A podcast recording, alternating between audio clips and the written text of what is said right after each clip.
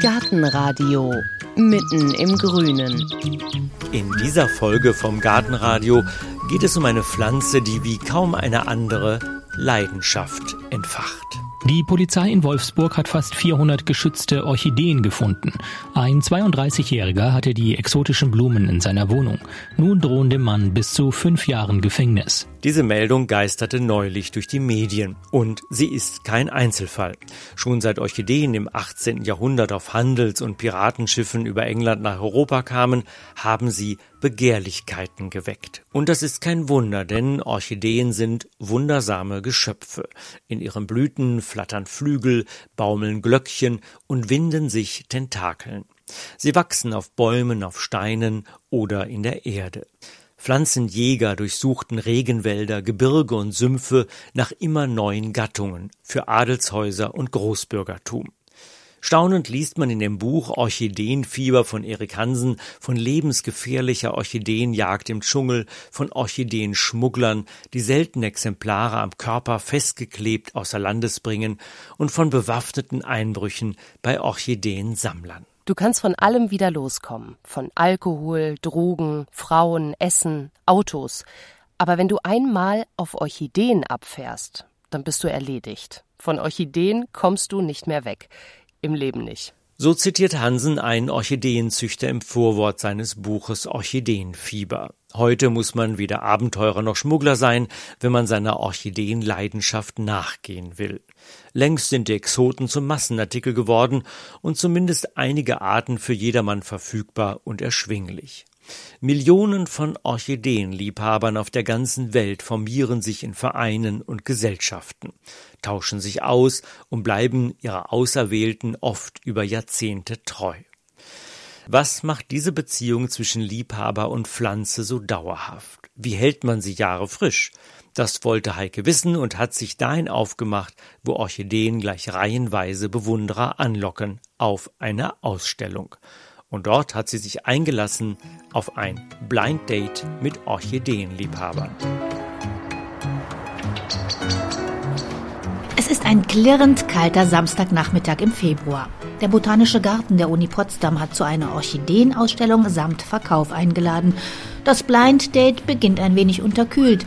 Die Kälte fängt gerade an, durch die Schuhsohlen zu kriechen. Da habe ich die über 100 Jahre alten, ehrwürdigen Gewächshäuser am Rand des Parks erreicht. Und als ich durch das weiße Portal hinein in die wohlig warme Tropenatmosphäre trete, da stehen die Zeichen schon eher auf Romantik. Schlingpflanzen winden sich von der Decke und auch erste Orchideen recken mal ihre weißen, mal ihre tiefblauen Blüten in den Gang. Orchideenliebhaber sind noch nicht so viele zu sehen. Vor dem Stand eines Orchideenhändlers ist es leer. Nur ganz vom Ende des Gewächshauses hört man angeregte Gespräche. Ein schmaler Gang, gesäumt von dichtem Blattwerk, führt dorthin.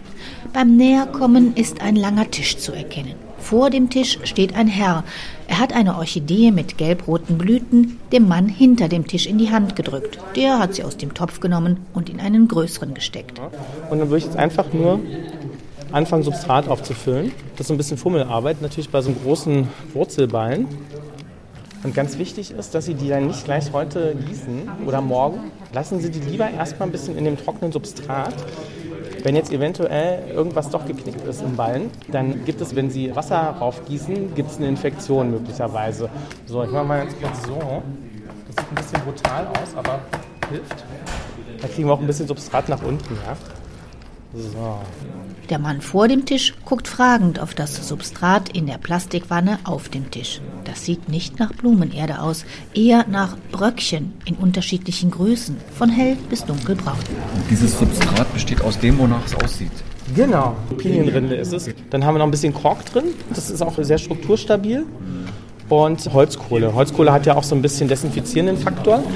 Und das ist dann im Prinzip so ein Gemisch. Für einen Frauenschuh würde ich noch ein bisschen Torf mit reinmachen, weil die es doch ein bisschen feuchter mögen als ein Fallnops oder eine Katlanger.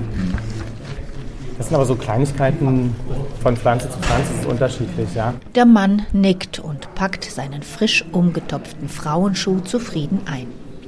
Ich bin am Stand der Berliner Gruppe der Deutschen Orchideengesellschaft gelandet. Eine Handvoll Mitglieder hilft beim Umtopfen oder greift auch sonst Neulingen oder Menschen mit akuten Beziehungsproblemen in Sachen Orchideen unter die Arme. Schon steht wieder eine Dame vor dem Tisch. Ihr Problem? Sie kann ihrer Orchidee, einem Prachtexemplar mit über 20 fast handtellergroßen pinken Blüten, kein Härchen krümmen. Will heißen, sie weiß nicht, ob sie Verblühtes abschneiden soll oder nicht. Solange das immer grün war, habe ich es ja nicht abgeschnitten. Erst mal ab da, wo das abtrocknet. Aber hier hätte man zum Beispiel jetzt eins, zwei, drei Augen ab. Ja? Aber sie quält die Pflanze auch damit. Besser ist natürlich, wenn es abgeblüht ist, total abschneiden. Damit Auch wenn es noch grün ist? Wenn es grün ist, ja. Können Sie doch ruhig machen. Wie sich herausstellen soll, handelt es sich bei der ehrenamtlichen Beraterin hinter dem Tisch um Marion Knopf. Sie ist mit Ehemann Klaus für die Orchideengesellschaft an diesem Wochenende im Einsatz. Die beiden sind ein Volltreffer, echte Vollblut-Orchideenliebhaber. Wenn man rechnet, dass eine Orchideenhochzeit nach 17 Jahren gefeiert wird, könnten die beiden schon doppelte Orchideenhochzeit feiern. Nicht nur miteinander, sondern auch mit ihren Orchideen. Schon seit über 30 Jahren leben sie alle zusammen in trauter Gemeinschaft. Angefangen hat es zu DDR-Zeiten schon, und zwar mit den Erdorchideen. Die waren damals schon faszinierend. Da gab es Mittel und Wege, dass man auch an so eine Orchideen privat rangekommen ist. Natürlich über Beziehungen, Umwege, nicht so einfach. Damals spielte das Geld keine Rolle, sondern Beziehung. Und an was für Orchideen sind Sie da zum Beispiel gekommen? Frauenschuh und Knabenkraut. Das war die Hauptsache. Und das hat sich dann entwickelt durch Bekannte, die man dann hatte, die dann auch, ich sag mal, bei Staunförster gearbeitet haben, die jetzt immer noch existieren in Potsdam. Mit denen ist man dann zusammengekommen und äh, der hat dann auf einmal welche von Westen gehabt, Töpfe und hat die dann gezeigt, wo wir bloß von geträumt haben, nie rangekommen sind. Und dadurch hat sich das dann entwickelt.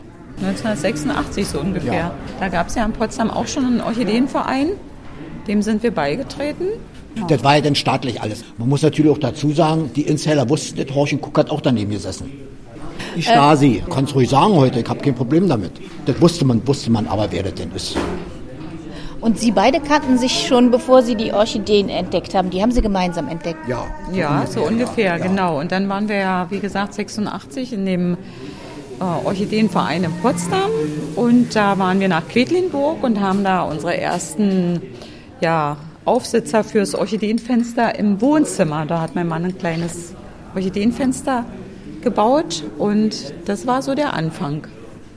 Und warum Orchideen? Naja, weil das eigentlich was Besonderes war. Und ist es ja heute noch. Ich sag mal, Phalaenopsis gibt es jetzt überall. Aber wir haben uns ja nun auf andere Sachen spezialisiert, die man halt nicht so in den Blumenläden zu kaufen bekommt.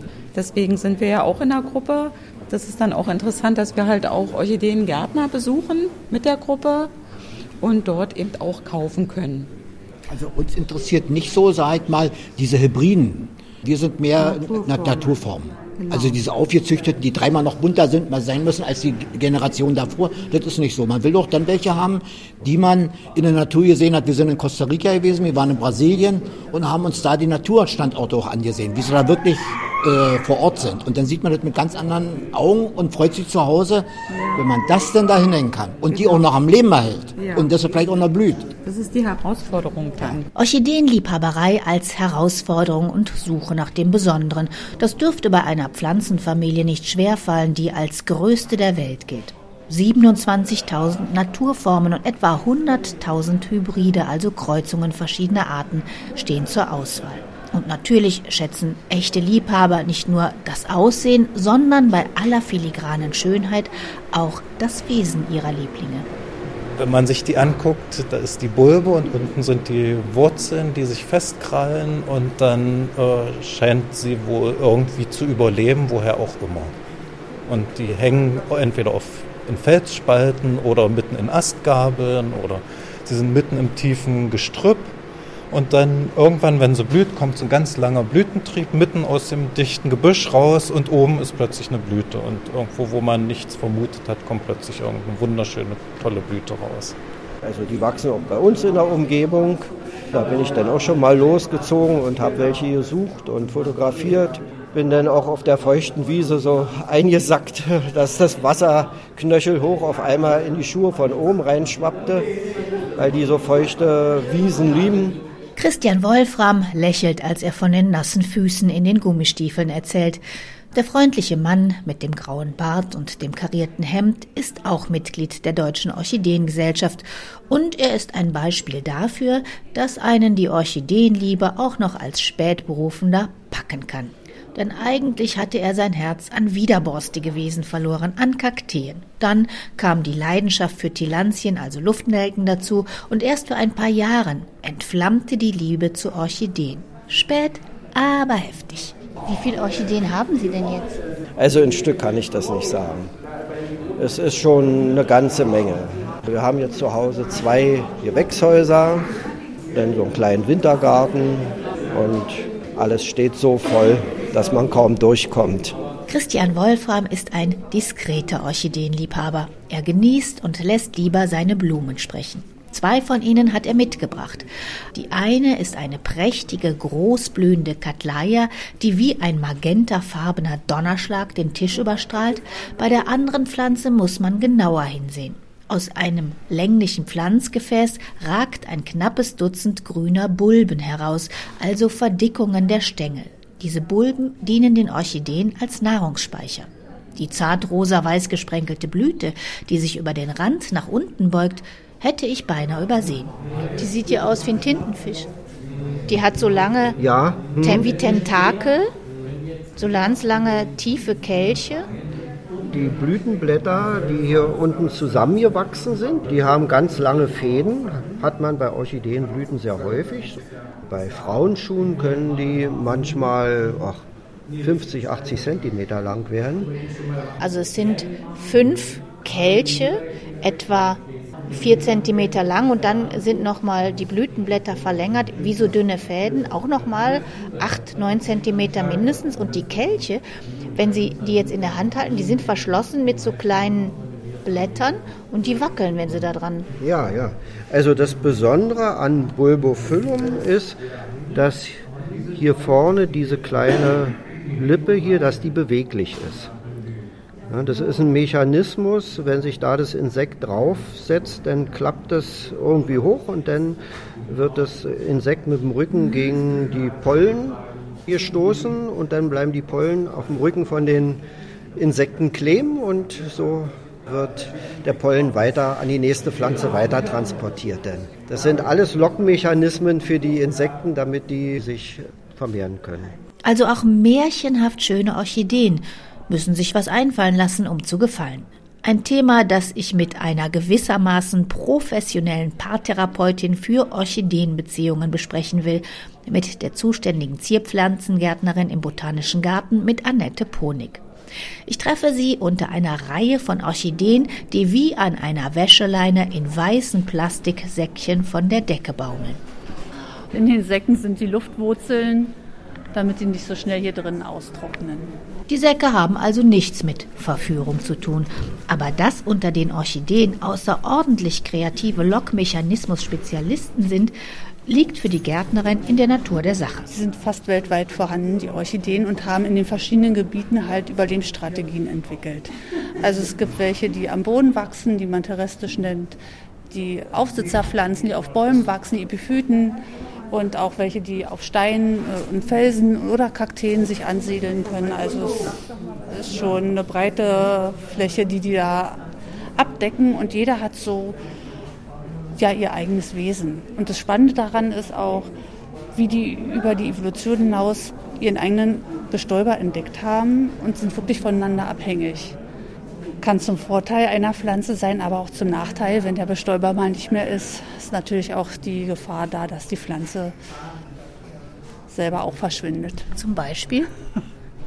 Bei dem Angrecum, dem Stern von Madagaskar, da gibt es diese Motte, und nur die kann eben dieses Angrekum bestäuben, weil die so einen langen Rüssel hat, um dort die Bestäubung vorzunehmen. Und wenn es diese Motte nicht mehr geben würde, dann hat das Angrekum auch keinen Bestäuber mehr und fällt somit raus. Welche sind denn besonders im Botanischen Garten, wo Sie sagen, die sieht man nicht überall? Statt einer Antwort dreht sich Annette Ponig um und macht mir ein Zeichen, ich soll hier hinterherkommen.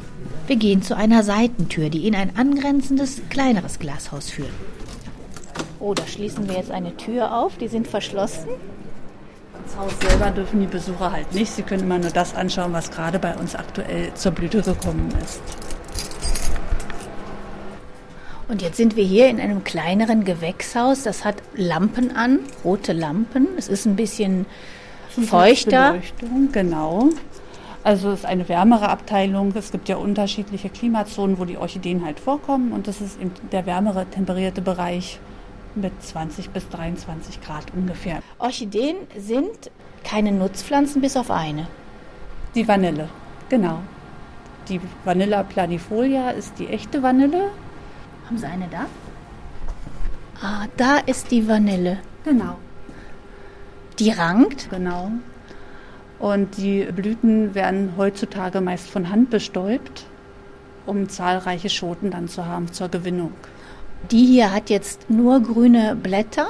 Genau, sehr fleischige grüne Blätter. Und wenn die Pflanze groß genug ist, dann kommt sie auch zur Blüte.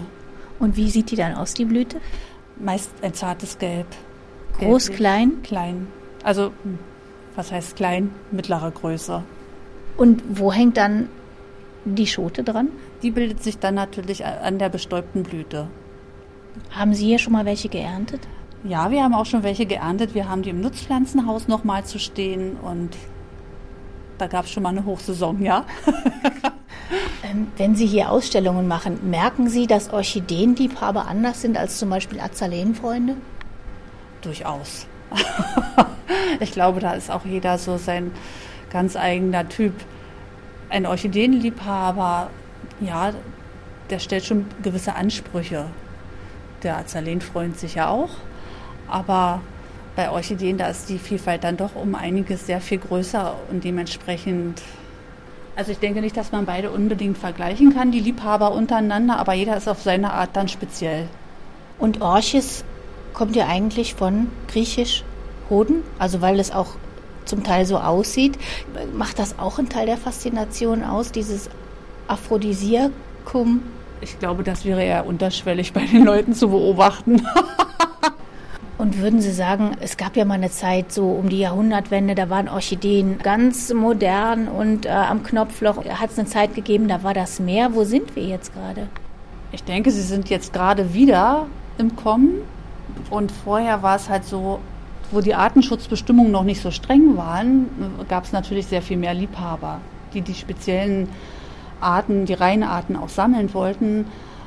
Gott sei Dank gibt es jetzt wieder Bestimmungen, die da ein bisschen Einhalt gebieten, weil ja immer mehr verschwindet in der Natur und nicht alles klappt in der Zucht. Also von daher ist es zeitweise mal zurückgegangen, aber ich glaube, die haben jetzt gerade wieder so ein Hoch.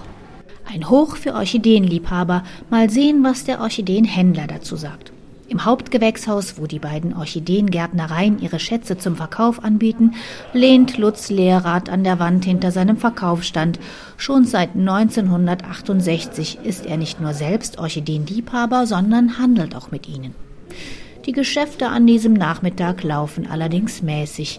Orchideenliebhaber sind in ihrer Gunst sehr wählerisch murmelt er ein wenig ratlos. Das entwickelt immer weiter. Heutzutage weiß man fast gar nicht mehr, was man, was man machen soll.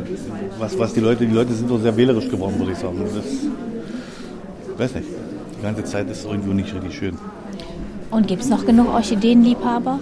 Gibt es schon, ja. Ältere, sehen Sie ja hier. Ganz junge. Das ist wie überall. Die Orchideengruppen werden immer älter, immer älter und irgendwann ja, lösen sie sich auf.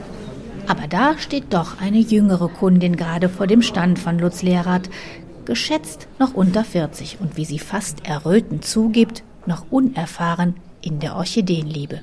Man denkt da schon, dass man dann sehr schnell was falsch machen kann mit der Pflege und so. Das ist bei anderen Pflanzen sicherlich etwas einfacher. Haben Sie sich schon für eine entschlossen? Also wenn ich, dann würde ich wahrscheinlich die kleine hier unten nehmen. Kleine weiße Blüten mit Orange. Also das ist schon sehr hübsch. Die Orchideenanfängerin zögert noch, doch da hat sich Marian Knopf herangeschoben. Aufmunternd lächelt sie der noch unsicheren Nachwuchs-Orchideenliebhaberin zu. Ich habe eben gehört, Sie sind Neuling. Ja. Gucken wir hin, das ist auch noch das von der Orchideen. Ach, da waren Sie schon. Haben, schon haben Sie sich mal das Programm mitgenommen? Ähm, vielleicht, nicht, das vielleicht haben Sie ja mal Interesse, nach hm? Berlin zu kommen zum Gruppenabend. Hm? Also Sie können da als Gasthörer auch kommen. Okay, danke ja? schön. Auch die Deutsche Orchideengesellschaft, immerhin die älteste und größte Vereinigung von Orchideenliebhabern in Europa, ringt um Mitglieder. 80 sind es derzeit in der Berliner Gruppe und diese 80 tauschen sich regelmäßig aus. einmal im Monat. Und das Ehepaar Knopf ist seit der Wende immer mit dabei. Hat man sich da so viel zu erzählen? Ja, ja. Ja, jeder bringt ja seine Pflanzen mit, die blühen. Und dann hat ja natürlich auch jeder mal eine Frage und sagt, wieso blüht deine? Meine blüht gar nicht. Die habe ich jetzt schon fünf Jahre, die blüht nicht. Da kann man sich auch mal austauschen. Das ist das Schöne daran. Oder ich habe hier laufend, da habe ich Wollläuse drauf. Was kann ich da machen? Na, man sammelt ja Erfahrungen und tauscht sich da eben aus. Also das finde ich toll. Und dann äh, machen wir ja auch viele Ausflüge. Wir hören viele Vorträge von Fachleuten. Also das in der Gruppe ist schon interessant, ja. ja ich habe zum Beispiel einen Vortrag über Costa Rica gehalten. Wir waren vor Jahr in Costa Rica, sind natürlich eine geführte Reise, war nicht über die Orchideengruppe organisiert, aber als wir in Costa Rica angekommen sind, deutschsprachig, die Frau war die drei Wochen Tag und Nacht bei uns in der Gruppe, waren bloß sechs Ehepaare, das ist alles überschaubar gewesen, hat natürlich gleich zu ihr gesagt, wenn ich schon in Costa Rica bin, will ich auch Orchideen sehen. Also habt ihr die Richtung gleich so früh gegeben. Da hat sie gesagt, ach Klaus, ich hieß ja dann noch bloß Orchideenklaus. Orchideenklaus die kriegst du schon noch zu sehen. Dein Versprechen, das werde ich einhalten. Das war auch so. Gibt es bei Ihnen denn auch schon mal Meinungsverschiedenheiten, welche gekauft werden soll oder wie man die Ja, ich kann mich noch erinnern, bevor wir nach Brasilien gefahren sind. Da waren wir noch mal zum Orchideenabend und da war auch ein Gärtner gewesen, der Pflanzen mitgebracht hat zum Verkauf. Da hat mein Mann gesagt, aber du kaufst keine. Es wird keine Pflanze mehr gekauft. Und dann habe ich mir so eine ganz kleine winzige, die werden nur eingehängt, ne? die haben ihre Luftwurzeln. Und da hat er so geschimpft und da war ich so sauer gewesen. Und den nächsten Tag sind wir aufgebrochen nach Brasilien. Und Sie werden es nicht glauben. Wir waren auf der ersten Tour. Der erste private Gärtner. Mein Mann stürmt rein, ich war sauer, sitze im Auto und was passiert? Er kommt mit so einem Blütenstängel, den Topf hat er schon in der Hand. Da dachte ich, das gibt's doch nicht. Aber das sind Kleinigkeiten, das sind halt mal Meinungsverschiedenheiten. Aber ansonsten hat mein Mann schon sein Sagen im Gewächshaus, das kann, muss einer machen. Und ich hüte halt das Orchideenfenster und den Garten übernimmt auch mein Mann, was da an Orchideen ist, weil derjenige, der sie pflanzt, muss, weiß, wo sie sind und wer da verborgen ist in der Erde. Das können nicht zwei machen, aber dass wir uns nun drüber streiten oder so, nie, das gibt's nicht. Klare Verteilung der Kompetenzen ist also ein Tipp von Marion Knopf, wenn es mit der gemeinsamen Orchideenliebhaberei klappen soll. Und damit es auch mit der Orchidee selbst klappt, hat Annette Ponig noch ein paar allgemeine Beziehungstipps. Also ich finde mal ganz wichtig, aufs Wasser zu achten. Die Wasserqualität spielt immer eine große Rolle. Und Leitungswasser ist eigentlich das, was man nie nehmen sollte, weil es oft sehr kalkhaltig ist. Und demzufolge, wer die Möglichkeit hat, Regenwasser zu nutzen, Aquarienwasser oder auch abgestandenes, das tut den Pflanzen am besten. Und wenn ich die im Topf kaufe irgendwo in Geschäft, wann muss ich mich damit beschäftigen, die umzutopfen?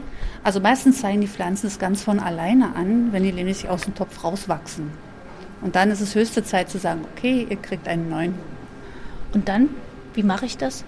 Das ist nochmal eine eigene Geschichte quasi für sich. Da muss man halt ein bisschen schauen. Natürlich nicht gerade umpflanzen, wenn die Pflanze blühen möchte, sondern nach der Blüte sich den Zeitpunkt dann raussuchen. Die Wurzeln sind oft ja sehr dick und brüchig und dann sollte man vorher lieber mit der Gartenschere, mit der desinfizierten Gartenschere beigehen und die Wurzeln einkürzen und dann in den neuen Topf verpflanzen. Ansonsten brechen die so oder so und bieten dann eine fäulende Stelle, was dann auch nicht gut ist. Und gibt es eine Regel, wie oft man die gießen muss? Nee, da gibt es kein Einheitsmaß, sondern da hilft einfach nur ein gutes Auge. Und die Regel ist einfach die, im Winter weniger ist immer mehr. Weniger ist mehr. Das gilt allerdings nicht, wenn es um Orchideenliebhaberei an sich geht, denn wer sie liebt, kann einfach nicht genug bekommen. Sie schleichen sich mit ihren gepunkteten, gestreiften und getigerten Blüten ins Herz, und dann kann man nicht mehr die Finger von ihnen lassen. Zu groß ist die Vielfalt. Christian Wolfram kommt vorbei, der Mann, der eigentlich nur von Freitag bis Sonntag seine Orchideen zeigen und andere Orchideenfreunde beraten wollte. Oh, ich sehe gerade, Sie haben eine Tüte in der Hand. Was haben Sie gekauft? Zwei Zylogynen habe ich gekauft und dann noch eine Phalaenopsis und ein Epidendrum. Weil Sie die noch unbedingt brauchen in Ihrem Gewächshaus? Ja, weil wir doch versuchen, so die Zylogynen, alles was es da so gibt, irgendwie zusammenzutragen. Die sind sehr dankbar, diese Pflanzen. sind nicht allzu schwer zu pflegen, blühen auch regelmäßig. Und Sie waren ja gestern auch schon hier. Haben Sie da auch schon was gekauft? Gestern habe ich auf so einem Rindstück aufgebunden zwei kleine Pflänzchen gekauft, ja. Morgen kommen Sie noch mal wieder. Wie sieht es dann aus? Nehmen Sie dann wieder was mit? Nee, ich glaube dann nicht mehr. Dann ist der Bedarf erstmal gedeckt. Abwarten, kann man da nur sagen. Für mich ist das Blind Date mit Orchideenliebhabern jedenfalls erstmal zu Ende. Aber wer weiß, vielleicht ist ja ein Funke übergesprungen, der jetzt zu glimmen anfängt.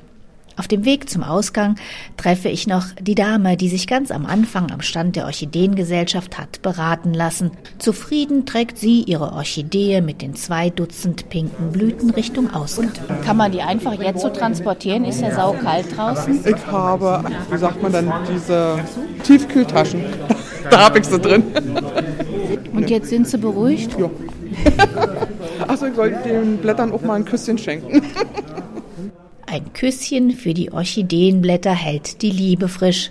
Und die Pflanze ehren, in guten wie in schlechten Tagen, ergänzt Gärtnerin Annette Ponig, denn auch die schönste Orchidee geizt die meiste Zeit des Jahres mit ihren Reizen und blüht gar nicht. Aber genau dann zeigt sich eben wahre Liebe. Also ein wirklicher Liebhaber, der liebt seine Pflanzen das ganze Jahr. Das muss er, glaube ich, auch, weil die Orchidee ohne Blüte eigentlich nicht die unbedingt schönste Pflanze ist. Vielleicht macht das auch ein Liebhaber aus. Wenn Sie es auch einmal mit der Orchideenliebhaberei versuchen wollen, dann finden Sie ein paar Beziehungstipps auf unserer Seite gartenradio.fm. Und da erfahren Sie auch, wo Sie die Mitglieder der Berliner Gruppe der Deutschen Orchideengesellschaft treffen können. Und noch ein Tipp in eigener Sache, damit Sie keine der schon zahlreichen Folgen vom Gartenradio verpassen empfehlen wir Ihnen unseren Newsletter, der monatlich erscheint und den Sie ganz einfach über unsere Seite abonnieren können. Und, das wissen Sie schon, wir liefern Ihnen jede neue Folge vom Gartenradio Freihaus als Podcast. Wie das alles geht, erfahren Sie auch auf unserer Seite. Dankeschön fürs Zuhören, sagen Stefan Quilitz und Heike Sikoni. Gartenradio Gezwitscher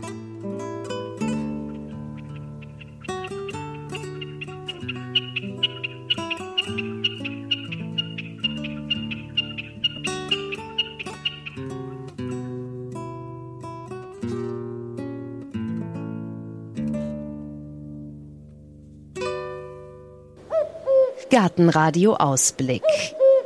In der nächsten Folge hören Sie Gartentipps vom Profi. Im März ist Beginn des Gartenjahres. Januar, Februar war schön zum Ausruhen. Im März geht's los. Und wenn wir jetzt hingehen und den Boden vorbereiten, ist es eigentlich optimal, nach den Wurzelunkräutern zu schauen. Wurzelunkräuter können uns viel ärgern, der Giersch, die Quecke, die Winde.